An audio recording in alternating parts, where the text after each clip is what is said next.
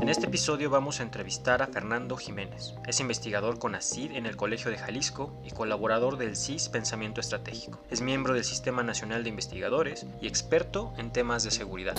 En este nuevo episodio de la Gaceta de México me da muchísimo gusto recibir a Fernando Jiménez. ¿Cómo estás Fernando? Bienvenido a este espacio, bienvenido a la Gaceta de México. Muy bien, muchísimas gracias. Eh, muy encantado de estar con ustedes. Fernando, yo te busqué para que platicáramos respecto a un texto que publicaste para el CIS, pero antes de comenzar con eso me gustaría que nos explicaras qué es el CIS y qué andan haciendo por el momento. El CIS es una asociación de, expertos en seguridad o bueno, de conocedores de seguridad, en donde, bueno, entre muchos servicios que damos, eh, hacemos un, análisis quincenal, en algunos casos es, en algunos momentos es semanal, donde tratamos temas eh, de coyuntura, o de interés eh, para los, los conocedores eh, de los temas de seguridad y los interesados. Intentamos hacer que sea un análisis eh, accesible para todo el público y que ayude a comprender la situación que vive el país y bueno, también lo que sucede en, en, todo el planeta. Entonces elegimos algunos temas y pues bueno, los desarrollamos esperando que sean de, utilidad para, para, la, para el público. A ver, Fernando, yo te invitaba particularmente, y una vez sabiendo esto, pues a que nos comentaras un poco acerca de unas reflexiones que realizaste precisamente para el blog del CIS sobre un texto que titularon en análisis estratégico para conocer el comportamiento de la criminalidad. Me resultó un texto muy interesante, muy atractivo, con diferentes formas de leerlo. Pero partamos de, una percepción muy interesante que se tiene para el Estado, no necesariamente para el Estado mexicano ni para las instituciones de seguridad mexicanas, sino en general es un tema global, ya lo sabemos que todo el mundo tiene complicaciones. Pero ¿qué pasa particularmente con el Estado en México? Que pues que parece que apenas está empezando la carrera, el Estado mexicano está empezando la carrera y el crimen organizado ya está pensando en cambiar las llantas del auto en esta carrera. ¿Qué pasa? ¿Y por qué no estamos como a la par ¿Qué sucede? ¿Es más falta de voluntad política? ¿Es negar lo evidente? ¿Qué crees que está sucediendo, Fernando? Ah, para empezar, creo que lo dices de una, de una forma muy, muy, muy adecuada. Sí, estamos viviendo una, una época, mediados de la década de los 80 del siglo pasado, donde los procesos sociales, políticos y económicos a nivel global se llevan cada vez más, con mayor velocidad. Y en el mundo criminal, eh, pues también está sucediendo lo mismo. México llega tarde a la carrera y efectivamente llega con un, con un coche pequeño ante eh, organizaciones y estructuras que probablemente estén en vehículos de Fórmula 1. Eh, y esto a, a, lo, que nos, lo que nos lleva o por qué sucede es que el país no estuvo preocupado por los temas de seguridad. Inclusive hoy en, día sigue costando trabajo aceptar las nociones de seguridad en los lenguajes, pese a que es la mayor preocupación de la población, no es algo que haya permeado como una cuestión que debamos de solucionar entre todos y que debamos de profesionalizar, como en algún momento de forma comparada podemos hablar sobre el sistema democrático, ¿no? que existía una urgencia, entonces se crearon institutos, se crearon maestrías, se profesionalizó una cantidad de gente muy grande en, en, cuestiones electorales y democráticas y bueno, avanzó el sistema democrático. Y en seguridad no se ha dado no se ha dado en el sector social, el gobierno no ha tenido, o el país más bien no ha tenido una, una política de Estado, ¿no? que, en la que participemos todos los sectores. Han sido más bien políticas de gobierno. Entonces cada gobierno, pues cada que cambia el gobierno, pues cambia la política y por lo tanto no hay un seguimiento de este tema que es, es prioritario para la nación. Yo creo que tocas un tema muy interesante y que también creo que en, el espíritu de tu texto, por así decirlo, mencionas algo muy interesante que están haciendo en la Unión Europea. Un esfuerzo que es cada cuatro años. Yo creo que es un esfuerzo muy interesante, que es esta evaluación de amenazas de delitos graves y del crimen organizado, el SOCTA, que están publicando. ¿Por qué en México no tenemos tal vez la voluntad para hacer un esfuerzo de ese calado cuando sabemos que pues realmente tenemos aquí un problema sistémico, que existen muchos problemas. Y digo, no es que no hayamos en el pasado tenido algo parecido, ¿no? Recordarás que teníamos este programa para la seguridad nacional en el gobierno de Peña Nieto, que estaba esta Secretaría Técnica, que también veían algunos temas, pero que parece que todo, todo se quedó, al menos en un sistema muy burocratizado y en reuniones muy de foto, que los mandos altos no hacían nada y los comentarios interesantes y el debate fuerte y polémico venían los mandos medios, pero que al final del día no sucedía nada relevante. ¿Qué pasa? ¿Por qué tenemos estos obstáculos que no nos permiten crear en conjunto? No digo algo parecido, pero sí algo que nos indique que existe voluntad para enfrentar este severo problema que tenemos de crimen, de inseguridad y de otros temas que pueden llegar a afectar incluso temas de seguridad nacional. ¿Por qué no existe, Fernando? ¿Qué está pasando? Mira, yo estoy convencido de que el primer elemento que tenemos en contra y que no nos ha permitido desarrollar este sistema de seguridad es que como llegamos tarde a la carrera, pues estamos eh, corriendo y subsanando el día a día. Digamos eh, que las instituciones de seguridad en México funcionan por coyuntura, no son instituciones que puedan planear su futuro. Eh, estamos todas las semanas, tenemos en alguna parte del país algún evento de alto impacto que hace que se muevan los recursos, hace que se mueva el discurso público, que se creen estrategias eh, muy particulares. Ah, pero, pero a ver, Fernando, por ejemplo, lo que estás mencionando creo que es muy importante, disculpa que te interrumpa, pero entonces, ¿qué pasa con los sistemas de inteligencia en México? Es que simplemente eso no existe y todas nuestras organizaciones son de, chamba contingente, ¿no? Es decir, pasa esto, lo trato de, de solucionar mañana y mañana sucede otra cosa y la, y la trato de solucionar pasado mañana. No, bueno, entonces esto nunca va a terminar. Ese es, ese es el gran reto, ¿sí? Ese es el gran reto. Mira, inteligencia se hace en el país y se hace mucha. Sí, sí, sí. El problema también, sumando a lo anterior, es que eh, para que la inteligencia funcione, es que tiene que ser tomada por los tomadores de decisión que en, el caso extremo, digamos, el, mayor responsable sería el presidente de la República y así va por, por, grado hacia abajo, ¿no? Gobernadores, presidentes municipales que también tienen acceso a, inteligencia. El problema es que también hay un, hay un reto ahí de que eh, hay una disociación entre los decisores y los analistas de inteligencia, los productores de inteligencia donde no hacen, o eh, unos no dan la información que el otro quiere, digamos, el tomador de decisiones, o el tomador de decisiones no sabe valorar esa información o no sabe traducirla, y por el otro lado, eh, la comunidad de inteligencia o los analistas de inteligencia no conocen bien cuál es la, la forma de llegar y hacerle la información y la inteligencia se, la llegar al, al tomador de decisiones. Esto tampoco, eh, no hay que tomarlo como algo raro, esto es, es muy común en, en, las democracias, donde hay, hay cambios en todos los líderes de las instituciones y cada uno tiene sus formas, ¿no? Hay, digo, esto puede ser un poco eh, ligero, pero pues hay, hay, tomadores de decisiones que quieren reportes visuales, hay otros que quieren un reporte escrito muy amplio. Entonces ahí hay una, una, una, una, disociación en donde se tiene que aprender, pero en lo que se aprende probablemente ya se acabó el gobierno, ya se acabó el sexenio, entonces hay que volver a aprender. Ya eso me iba con eh, que no sea una política de Estado, que sea del gobierno, porque en el momento en que hay cambios de gobierno, pues se cambia toda la estructura, tampoco hay un servicio civil de carrera, en las instituciones de seguridad.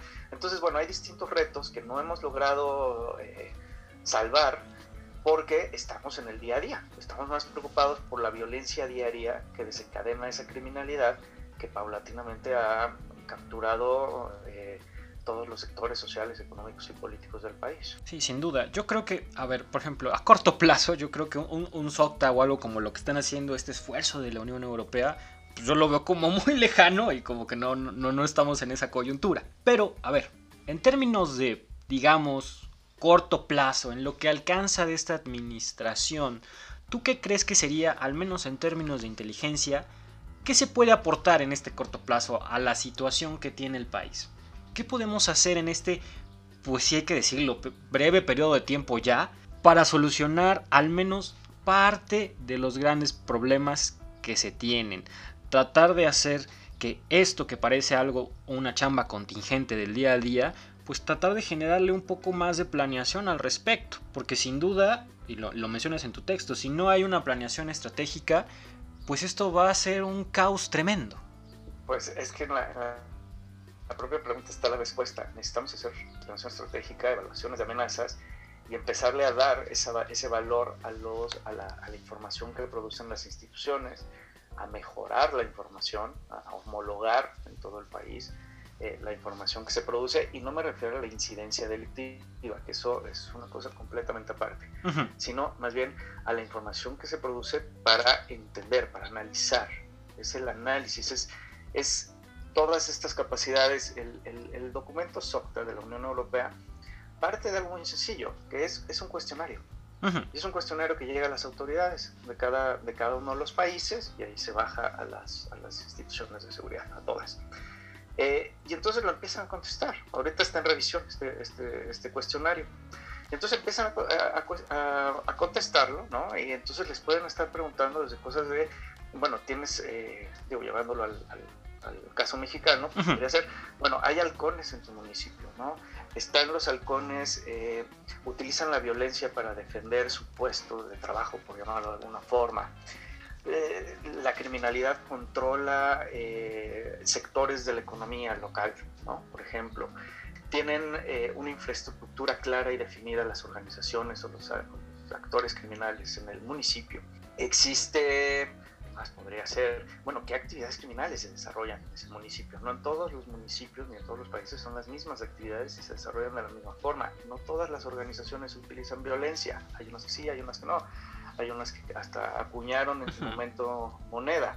Entonces, todas estas, estas, estos detalles que salen a partir de un cuestionario que tienen, que, es público, bueno, el anterior, el nuevo no, cada vez que lo cambian lo hacen público, el cuestionario. Es correcto. Podremos, podríamos empezar a utilizar, empezar a recabar información de una forma similar. Es un ejemplo el de la Unión Europea. En Estados Unidos también se hace, pero por todas las dificultades que podríamos, que nos imaginamos de la Unión Europea, que son países distintos, son culturas, son idiomas, son zonas horarias, o sea, realmente es una cuestión mucho más compleja de la que podríamos pensar en México, podría ser un referente, no digo que se haga igual, pero podría ser un referente para por lo menos conocer qué está pasando en el país. Claro, yo creo que toca ser un tema muy, muy interesante, muy, muy profundo, y que sin duda lo comparamos con otras partes del mundo, digo, en Estados Unidos todas las agencias de seguridad tienen planes para N cantidad de cosas. Es inmenso el abanico de, temas para los cuales están trabajando en temas de prevención y de planeación estratégica. Pero algo que también me gustaría que profundizáramos un poco y que tocas brevemente en el texto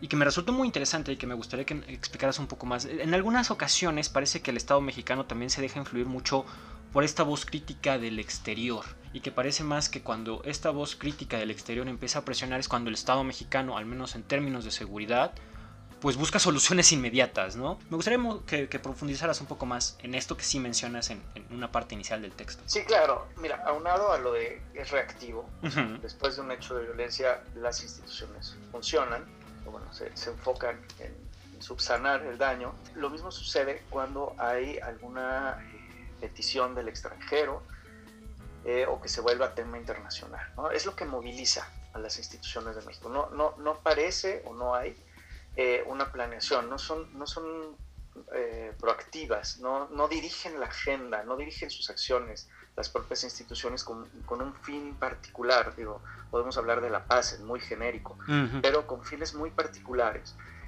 dentro de, de, la agenda de, de seguridad. Entonces, en el momento en que en Estados Unidos dicen, nosotros tenemos un serio problema sobre el fentanilo, bueno, entonces México empieza a luchar contra el fentanilo. Ah, en el momento en que ya se vuelve eh, un problema muy severo el, tráfico y robo de combustibles, bueno, en ese momento empezamos a actuar.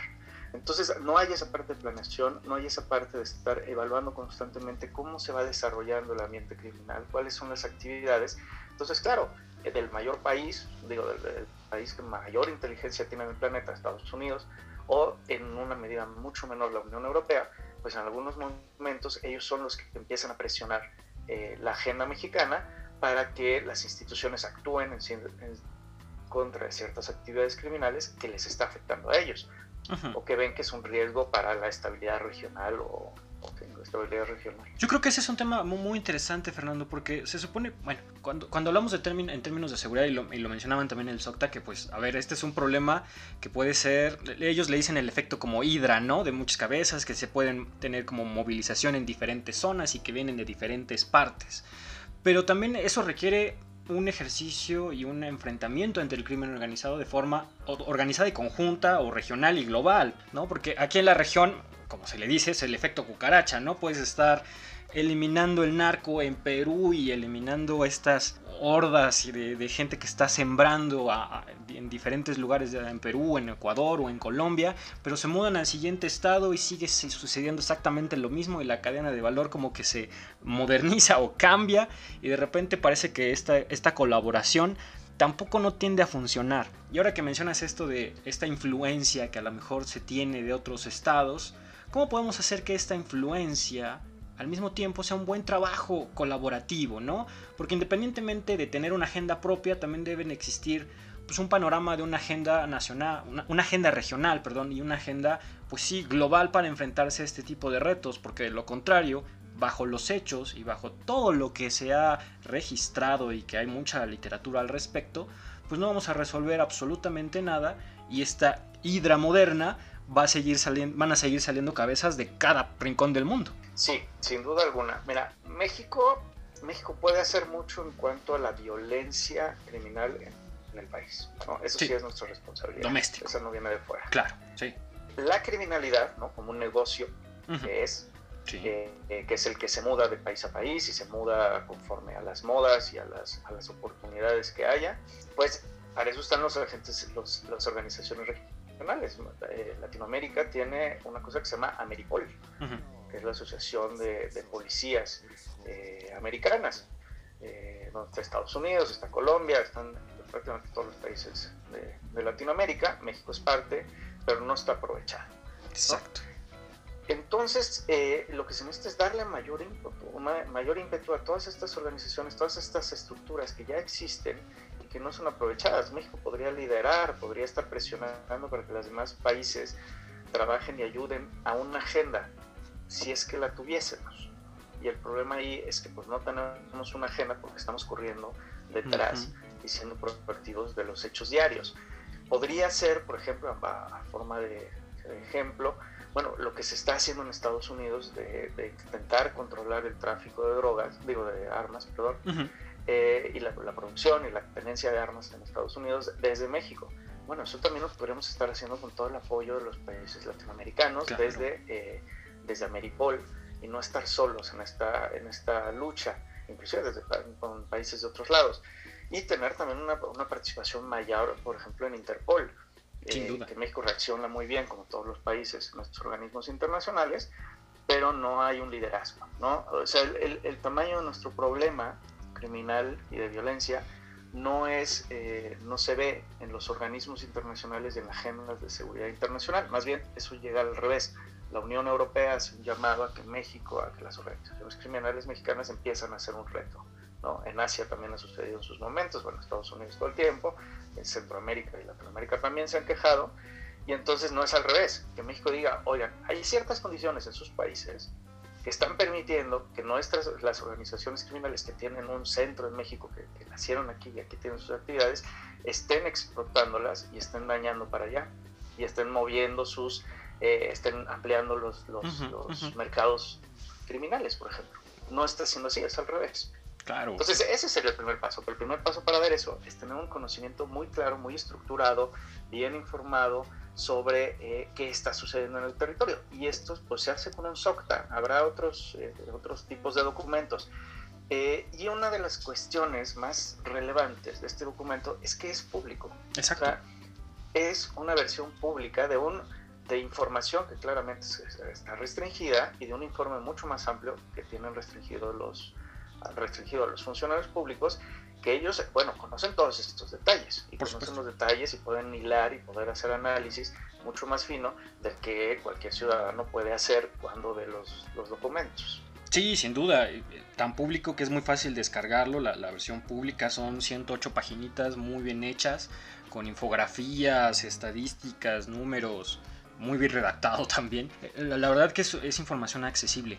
Y para ir concluyendo también esta, esta conversación y me gustaría saber tu punto de vista, en términos de, seguridad, y hablemos en, esta administración, lo que ha sucedido en, estos últimos años, ¿cuál ha sido el pecado de origen, Fernando? Esta administración ya sabemos la cantidad de muertes que ha tenido el país, los niveles de inseguridad que existen y, obvio, los escándalos que se ha llegado a tener alrededor del crimen organizado en los últimos años. ¿Qué está pasando? ¿Cuál es el pecado de origen de esta administración para no entender, aparentemente, o eso es lo que dicen algunos datos, pues cómo funciona el crimen organizado en México? Oye, es una pregunta muy compleja, pero mira, yo te diría que el pecado de origen, o digamos, de donde se desencadena todo, es que el presidente de la República decidió descriminalizar la agenda política nacional. No quiso que se lo comiera el tema. Eh, lo explico. Calderón acabó hablando como policía, básicamente, todos los días y cada vez que hablaba tenía que hablar sobre seguridad. Peña Nieto, los primeros tres años de gobierno, intentó no hablar de seguridad, pero el segundo, la segunda mitad de su gobierno tuvo que, en cada foro, se paraba y el tema era seguridad, seguridad, seguridad. Claro. Y Andrés Manuel Obrador ha logrado, por lo menos hasta este momento, no ser monoautomático.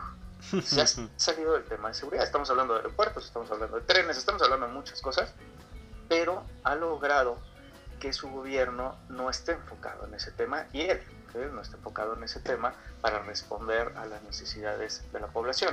Ahora, la consecuencia que, lleva esto es que por un lado se siente, los ciudadanos sentimos que hay menos atención del, presidente, sobre todo porque estamos acostumbrados a que el primero que habla es el presidente, ahora es delegado a, un buen trabajo que hace el subsecretario, los secretarios de seguridad, las instituciones de seguridad, y estamos también, estamos muy acostumbrados también a hablar todos los días del tema, a que fuera lo más relevante de la agenda, y eh, ahora ya no lo es.